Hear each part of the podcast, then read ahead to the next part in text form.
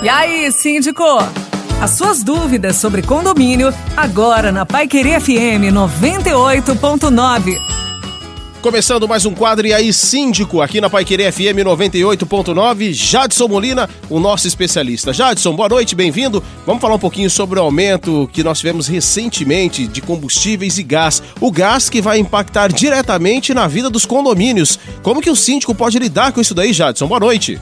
Boa noite, boa noite a todos os ouvintes. É, realmente, a situação já está complicada com essa pandemia, restrições de atividades comerciais e empresariais, o que, querendo ou não, é, implica numa situação de crise para toda a sociedade. E agora, mais uma notícia complicada e também afetando diretamente o dia a dia dos condomínios, que é o aumento de pouco mais de 5% do gás de cozinha.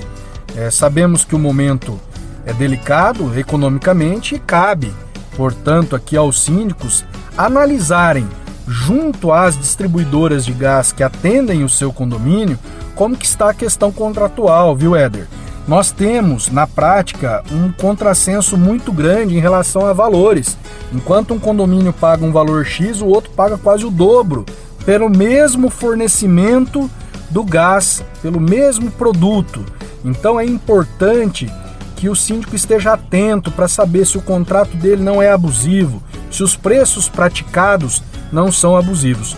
O preço normal já está difícil. Imagine só você se os condôminos tiverem que pagar um preço exagerado por parte da distribuidora de gás que atende o condomínio. Então cabe sim ao síndico, com auxílio de um corpo jurídico, com, o auxílio da sua administradora de condomínio e dos demais membros ali do condomínio fazerem uma análise criteriosa, saber se realmente as condições do contrato estão adequadas, respeitam o momento atual e também se há alguma cláusula ali que possa ser considerada abusiva, esse contrato pode, claro, ser revisto e tornar-se talvez mais benéfico para o condomínio através de uma recontratação ou de uma rescisão e a colocação de uma nova empresa. Por que não?